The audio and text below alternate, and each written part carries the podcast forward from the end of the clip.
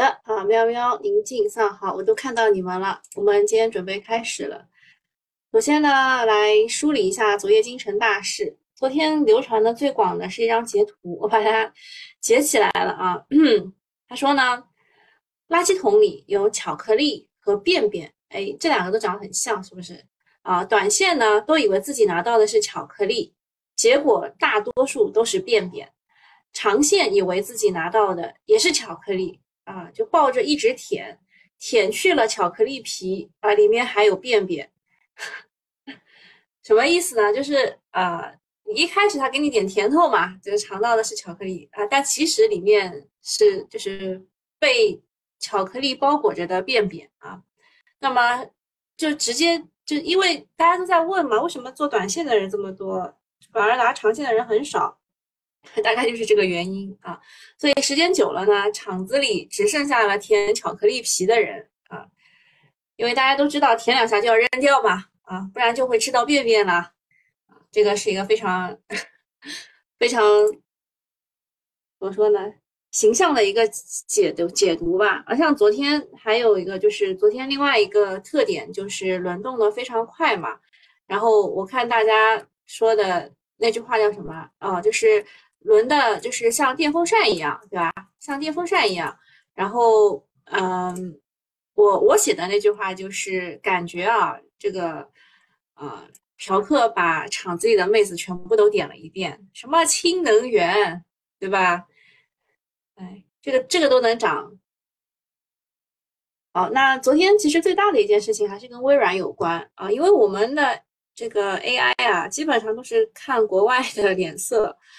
啊，国外英伟达怎么怎么样了？哦，我们 CPU 涨一波。那看看今天微软啊，微软情况，微软什么情况啊？就是它要把它的那个 Copilot，就是针对于 B 端的这个产品啊，要定价了。大概它定价是一个人一个月三十美元。啊，那么这样的话呢，就是三百六十美元一个人。但是之前流传的说只要一百美元一个人一年就可以了，啊，但是呢现在要三百六十美元一个人一年，所以呢就超出了预期啊，超出预期。但是到现在也没有说这个 Copilot 什么时候正式开始收费啊什么的，就到现在还没有说，只不过他已经定价定好了，然后呢，啊，然后呢就。大涨啊，大涨！它一度飙升了百分之六，盘中创下了三百六十六点七八美元的历史新高。最后呢是收涨百分之四，百分之四多。微软表示，其与 Office 软件配套使用的新企业人工智能工具 Microsoft 三六五 Copilot 将额外向企业用户收每位用户三十美元一个月的服务费。那此前，微软一直在对它的 Copilot 进行测试。这项工具使用来自互联网的数据以及公司的内部信息，拥有通用汽车和固特异等约六百名客户。啊，Copilot 订阅计划目前的价格是在每位用户每个月十二点五美元到五十七美元不等。微软也没有透露啊什么时候向广大用户去开放。它现在是只针对。啊，公司啊，企业，然后这个分析师认为呢，微软的人工智能产品将带来一个蓝海机遇，因为它相对于其他公司具有领先优势，而且可以利用庞大的安装基础。所以微软微软大涨，大家想到的是什么呢？啊，就是看看港股的用户会会不会想到什么金山办公啊，金山软件啊。啊，因为他们的逻辑是差不多的啊，逻辑是差不多的。但前一阵子他们已经涨过了啊，反正每一次这种消息一出来，就在想是不是会借机再出一波货呀？这个是微软。然后下面讲一下其他热点新闻吧。嗯，我们以后就就是把热点新闻先讲完。我就怕有人先走啊。第一个事情就是鹅厂，呃，就是我们说的腾讯啊。腾讯昨天是大跌了百分之四点五九，啊，据澎湃去转述外媒的报道，就是因为腾讯的大股东 Process 啊，目前持有约百分之二十六的股份，计划到年底要降到百分之二十五的，呃，百分之二十四到二十五，之后每年呢都要减持百分之二到三，啊，这个是减持啊，就是被带崩了。减持的原因呢，是他想要去回购自家的股票。另外呢，在去年末，他也曾表态将会出售当做股息被分来的美团，啊，所以美团也被带崩了。大股东这两年一直在减持，对股价构成了持续的压力。这一次每年都要减持的表态呢，有点分批兑现的味道，这会成为一种长期的压制预期。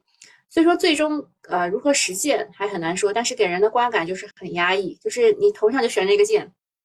其实对于大股东的减持呢，鹅厂早已经选择用不停的回购来应对。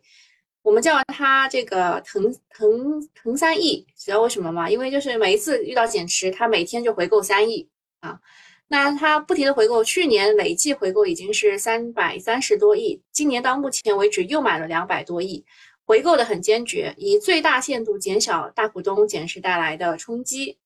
不过呢，当下正处于鹅厂的业绩静默期，也就是在八月十六号披露业绩的前一个月，它会暂停回购。而另外一边，大股东的减持计划又不会停止，短期呢将面临一定的考验，直到中报之后，它的回购会继续回归。所以在这一段时间内，就是你知道这个消息以后呢，啊，你就知道就是在八月十六号以后，对吧？以后它就会开始回购。那么你在八月十六号之前，是不是要找一个低点，可以去博一个反弹？对吧？这个就是我们信息差可以，就别人不知道而我们知道的事情嘛。我们可以利用信息差去做一个反弹。那当然是要跌得很惨啊，跌到跌到人家要割肉、割到割到骨头的那种时候，我们去搞一下。那么这个呃大股东 Process 的减持，其实他在去年六月份的时候已经发过公告了，已经告诉过大家，他要准备长期小刀割肉式的减持腾讯。那个时候，他的持股比例是将近百分之二十九。一年过去了呢，他减持了约百分之三，其实也就相当于呃之前提到的百分之二到三的减持的速度。呃，就之就把之前的减持计划又说了一遍。但是呢，只要想跌啊，只要想跌，什么利空都是可以的啊。熊市里狼来了多喊几次，依然是有用的。嗯，那腾讯的话，因为大股东是减百分之二到三嘛，它大概每年是回购百分之一。啊，所以它只能去抵消一部分大股东的减持压力。所以我刚刚也说了，它要跌到极致以后，你可以去抢一个反弹，抢一个反弹。那么和腾讯对比的来说呢，就是阿里的大股东软银最近也是在减持。啊，中概股里有几个权重啊，它这个减持的压力都是不小的。那么大股东减持会不会股价就一直跌呢？啊，倒也不是不一，倒也是不一定啊。大股东对于股价也没有什么判断的能力。像之前的我刚说的那个 Process 减持腾讯啊，那个软银减持阿里，他们其实都是投了很多很多个项目，才抓着这么一条大鱼。减持就是为了把钱拿回来。从投资原理角度来说，这个也是分散化的必然要求。当投的某一个公司特别成功的时候，它在自己的组合的占比就会变得极大。就你你赚钱了嘛，它翻个几百倍。那是不是就是你的这个本金加上利息，哎，就是本金加上收呃这个叫什么啊？这个这收成吧，啊，收成就就加起来就占比变成重仓了。那这个时候为了降低过度依赖单一持仓的风险，合理的做法就是减仓，然后钱拿回来之后再去投别的，重新做分散。啊，这个就这个这个做的最成功的就是比尔盖茨了啊。然后第二个新闻是。呃，美国传出过在八月底出台一系列针对我国尖端技术投资的限制政策，主要涉及的还是半导体、人工智能的方向。其实近年来类似的政策已经出了几轮了，市场对此也不太敏感。现在市场对于半导体的国产替代的周期分歧是不大的，更关注的是产业周期的拐点何时来。目前看也不太远了。啊，所以才会有之前那个，比如说三大三大美国的芯片公司要去呃。游说拜登说让他不要去做这个加码的限制，对吧？就这个新闻要连起来看。第三件事情，有关部门表示将抓紧制定出台恢复和扩大消费的政策，主要围绕稳定大宗消费、促进汽车消费和电子产品消费、拓展农村消费、优化消费环境等方面。像扩内需啊，仍然是主要矛盾啊，因为啊，看了一下，好像现在的消费是占整体的这个这个居民支出的百分之六十六啊，就买房买车已经不行了啊，然后这个出口也不行了。好，第四点是生态环境保护大会召开，领导强调积极推进呃积极稳妥推进碳达峰碳中和，加快构建新型电力系统。啊，随着新新能源电力上网比重加大，对电力系统提出了更高的要求，电网更新改造需求大增。从中报的预报来看呢，行业大面积预增也体现了需求向好，但前两天涨过了啊，就是高开。就像出货的那种感觉，就像昨天的那个，我我们不是说了嘛，种业的那一块，我就让大家跑嘛。我说这个，呃，首先首先啊，要赌就赌有游资的啊，丰乐种业对吧？然后丰乐种业这个开盘它还封涨停对吧？走啊走啊，毫不犹豫的走啊，你不要管它明天怎么样，当天就应该要走啊。这个这个就就像今天什么电网更新改造，什么虚拟电厂、电力股。对吧？当天冲高啊，走啊，走啊，对吧？第五件事情说，在德国滞留一个多月的光伏企业高管已经回到了国内。这次的滞留可能和之前的最低承诺有关，不过相关的协议已经在二零一八年终止了。说白了，这个就是陈芝麻烂谷子带来的扰动，对当下的产业发展影响有限。但是国内的专家说，光伏企业出国还是要，就是高管出国你还是要小心一点啊。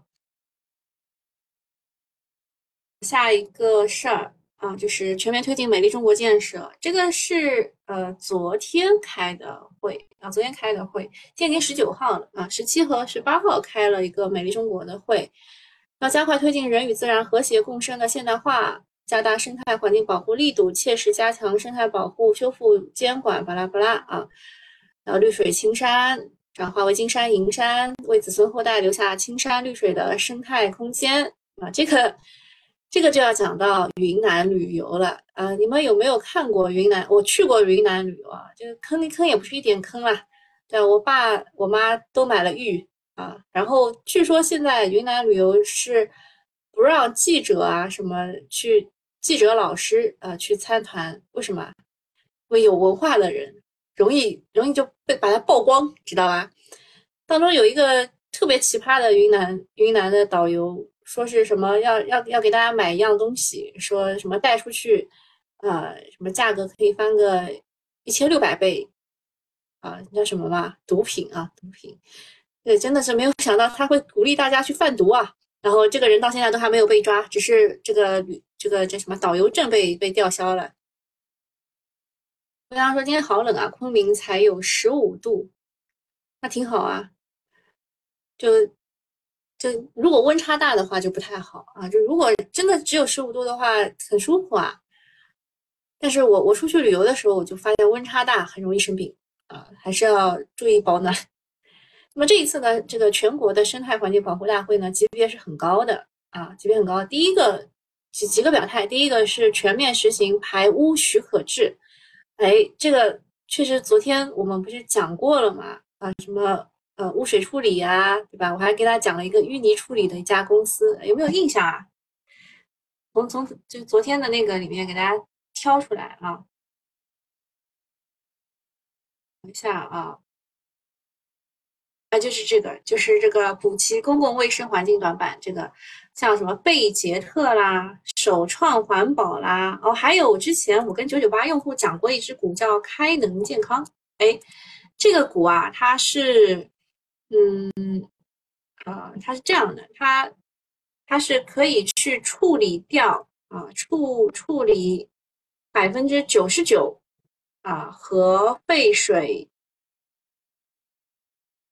的污染物啊，但是它只能处理百分之九十九。还有一个是沃顿股份啊，好像是这个沃顿股份和。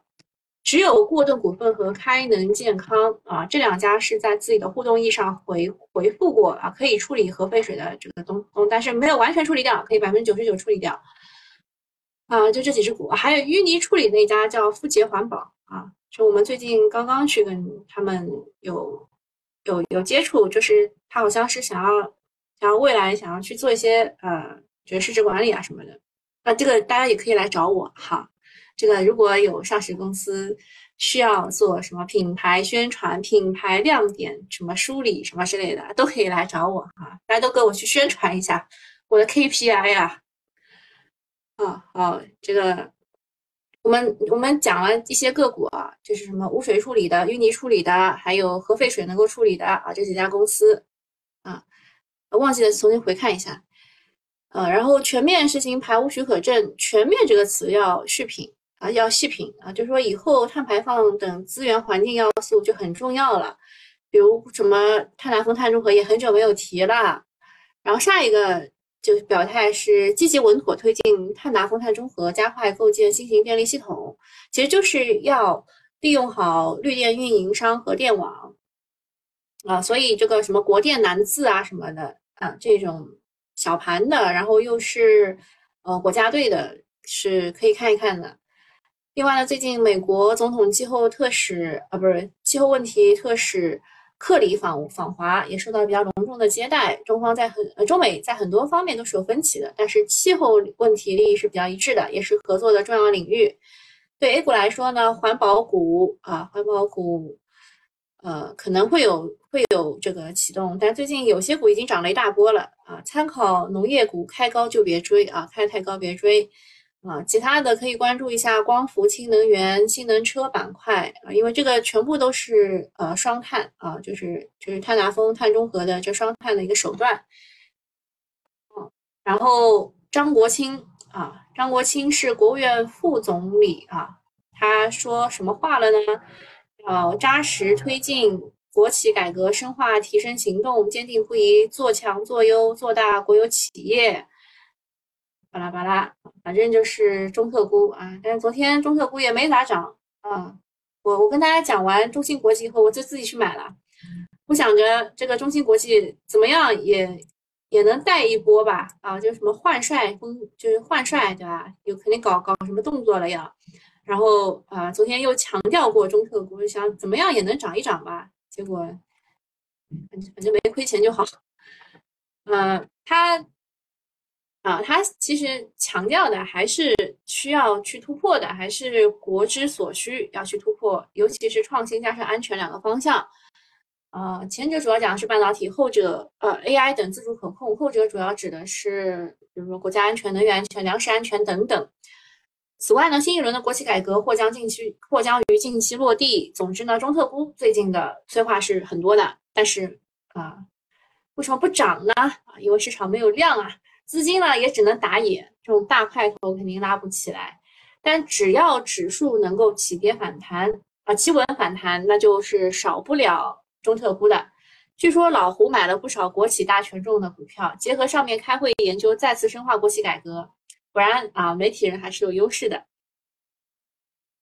啊，下一个事情其实是昨天盘中的消息啊，十三部门发布了促进家居消费若干措施，大家也在都在吐槽啊，说人家对吧，至少发消费券发钱真的在发，然后让你去消费，我们干什么啊？我们发更若干措施，我们发文件啊就可以促消费了。那么这个其实是昨天盘中的消息。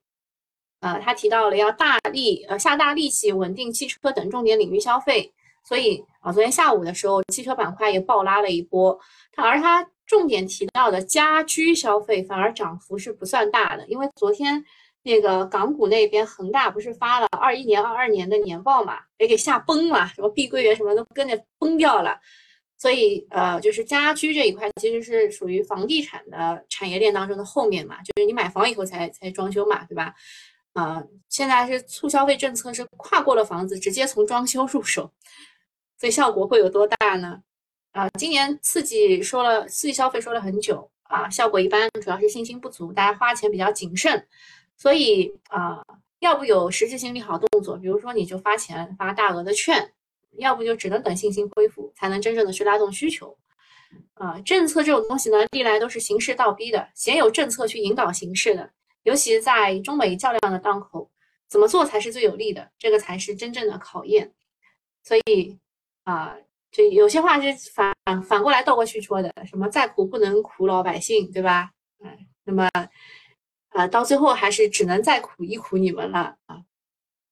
下一个事儿啊，公司大事，公司大事首先就是易士通啊，易士通是全球锂电伯姆勒呃不不叫伯姆石的龙头，做锂电池涂覆材料的。哎，最近有一百四十二家公司去呃一百二十四家机构去这家公司去调研啊，说它有什么低烟无卤阻燃这种东西。然后龙芯中科啊，它有一个增持的计划。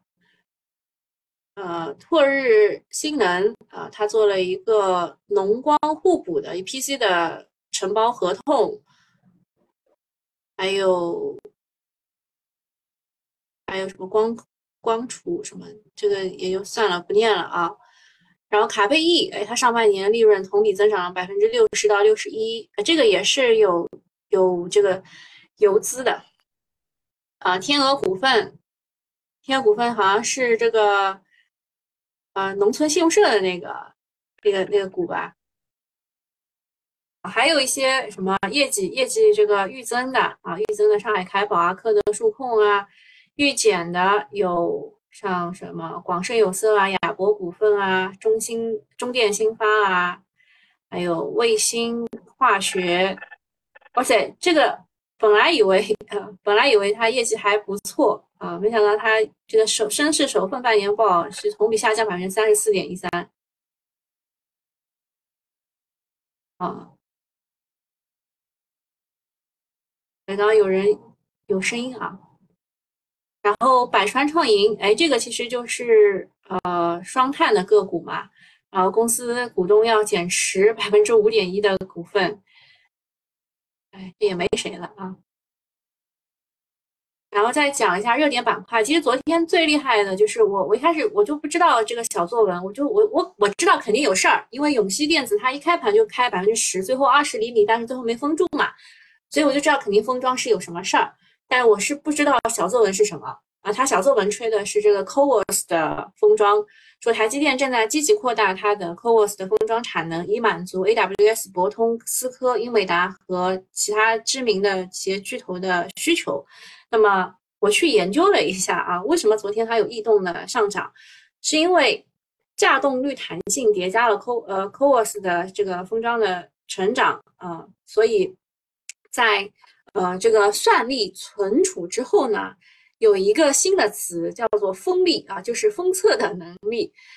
AI 的芯片的封测环节呢啊。就是引发了关注。之前的高端的 GPU 供不应求，主要瓶颈就在于 CoWoS 的封装。最近有机构说，台积电已经启动了 CoWoS 扩大扩产计划，啊，是大扩产计划。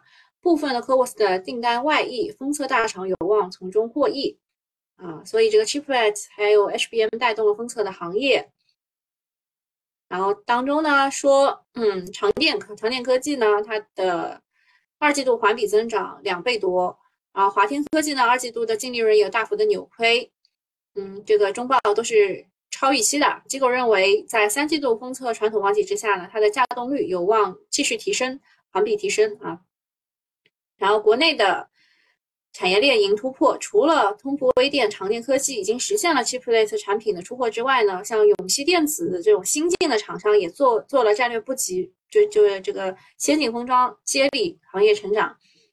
所以昨天像永熙电子啊，它对就二十厘米虽然没没有封住吧，它也涨得挺好。像金方科技、还有长电科技、通富微电都是大涨的。但是今天啊，今天的话呢，可以考虑，可以考虑它如果跌下来，跌到某个支撑位的话，试一试，试一试。因为目前来说，市场这个亮点并不多啊，亮点并不多，就玩个三五天吧。下一个是光伏玻璃。说特斯拉引入太阳能充电服务可以降低车主的电费支出，呃，这个股呢，呃，昨天讲的还是像什么伊格尔什么之类的啊，今天换了什么新鹏股份、秀强股份、新帅尔、亚马顿、拓日新能、氢能源的话，昨天大涨，说什么国家发改委二零二三年产业结构指导的目录征求意见近日发布，氢能源产业链进入发展名单，哎。说实话，这个氢能目前来说也不太看好。里面有有这个呃游资的，有金城股份、雪人股份，然后厚普的话就是老庄股啊，易华通的话是机构股。消费啊，消费的话，昨天是步步高啊，步步高涨停的，然后友好集团、惠佳时代、徐家汇、三江购物等等。另外，特斯拉产业链说是周三啊，这个七月十九号，就今天收盘之后会公布特斯拉的第二季度的财务业绩。像现在涨得比较好的，像什么微糖工业、文灿股份啊，昨天涨停的，三花智控、拓普集团、东山精密等等，都是特斯拉产业链当中的个股。磷化工这一块，哎，其实应该是草甘膦啊。它是因为陶氏环氧乙烷的工厂这个爆炸，就就是德国那个拜耳这个工工厂爆炸，所以啊，这个价格可能要飙升一下吧。嗯，这个个股有新发集团、湖北宜化、六国化工、云天化、川金诺等等。然后，其实昨天大家聊的比较多的是大家没，就是平时大家没有人关注的一个东西，就是 HJT 啊，HJT 其实是作为呃。嗯，就光伏的降本增效的一个这个从零到一的产品，啊，它的大规模量产即将在即，然后呃，靶材的低音化进展也很顺利，产业的规模预计可以达到五十到六十几瓦。那么最厉害的肯定还是两个设备厂商，一个是迈维股份，一个是捷佳伟创啊，就这两家。另外，金城股份的 HJT 呢也是在交付，但之前 金城股份炒过头啊，这是这 HJT 的设备。零部件的话，电源这块是英杰电器啊，真空泵的话是汉中金机，辅材的话是赛武技术啊，它的说它的转光膜有望成为 HJT 的标配，苏州固德是低温银浆啊，然后博谦新材的话是搭搭建了一条银包铜的中式产线。啊，大概就是这么些个股。呃，刚刚讲的特斯拉引入太阳能的充电服务，提到了一些像什么亚马顿啊，它是做这个玻璃这一块的啊。刚刚的秀强股份啊，什么都是做玻璃这一块的。然后明利达的话，它是在光伏逆变器这一块和特斯拉有多年的合作。呃，还有 OLED 呃 OLED 的面板渗透率有望过半，这个。他推的啊，他推的是万润股份和瑞联新材。像万润股份最近是机构和游资主要抢的一个公司啊，说它有自主产权的 OLED 用的光敏聚锆聚，这个字念锆吧，聚锆亚胺成品材料已经完成了这个产品的研发啊，产品的开发。然后瑞联新材的话是做这个升华前材料及高端精细化的产品产业技术项目。好，其他应该没什么了。正好是九九点半，我们来看一下个股的情况。呃，金山办公啊，果然不负所望，微软微软概念股，啊，顶杰软件 ERP 概念股，汉德信息 ERP 概念股。万兴科技 AIGC 概念股，博研科技啊，是和微软有一个对话机器人的合作项目，但是它是一个外包厂商啊。然后其他的就开始开始了这个什么天福通信对吧？光器件、科大讯飞、汉仪股份，呀呀呀，哎呀呀呀！实际信息都涨了，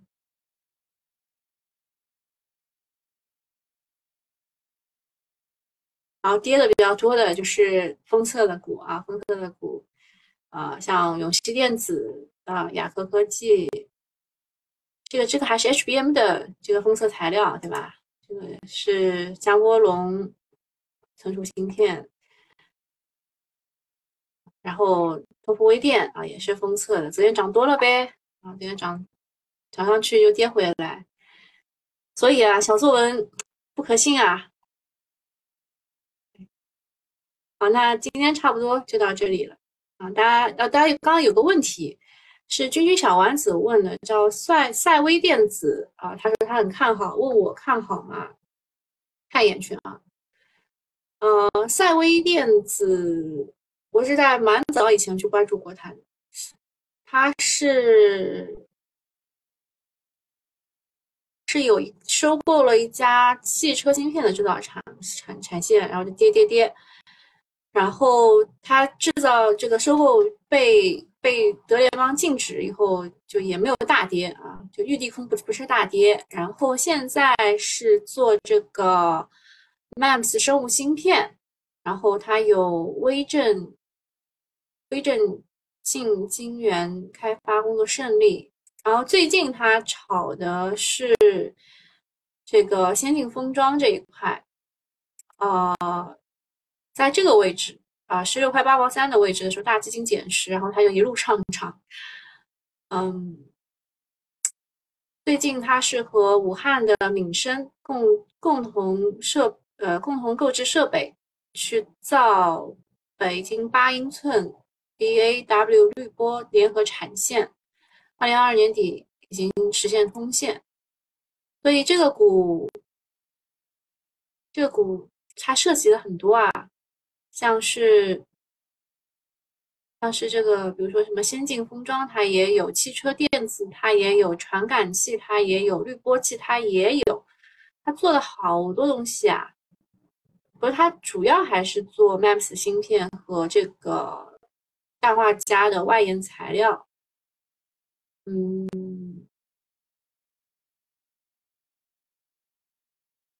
得去看一下他的调研活动情况啊。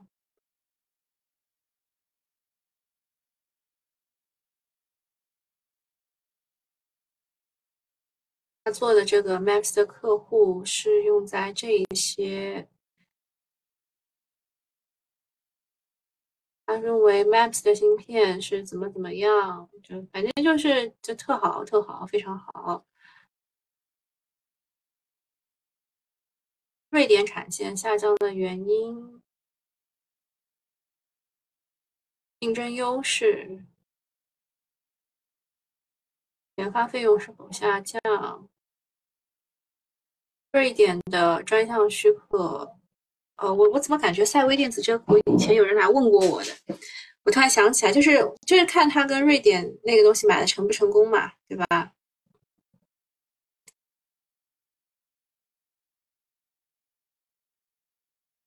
客户买了他的这个滤波器一亿元。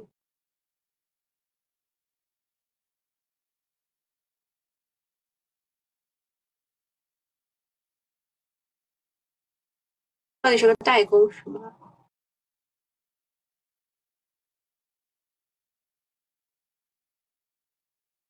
是一个代工厂商，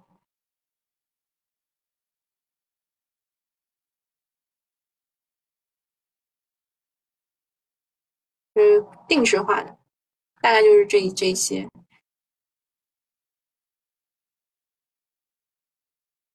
嗯，今天差不多到这里了啊。已经已经没有没有空间了，金小王子说全仓买入了，就看今天了，好吧，那祝你好运。全仓不是很推荐全仓的操作啊，好，今天就这样，拜。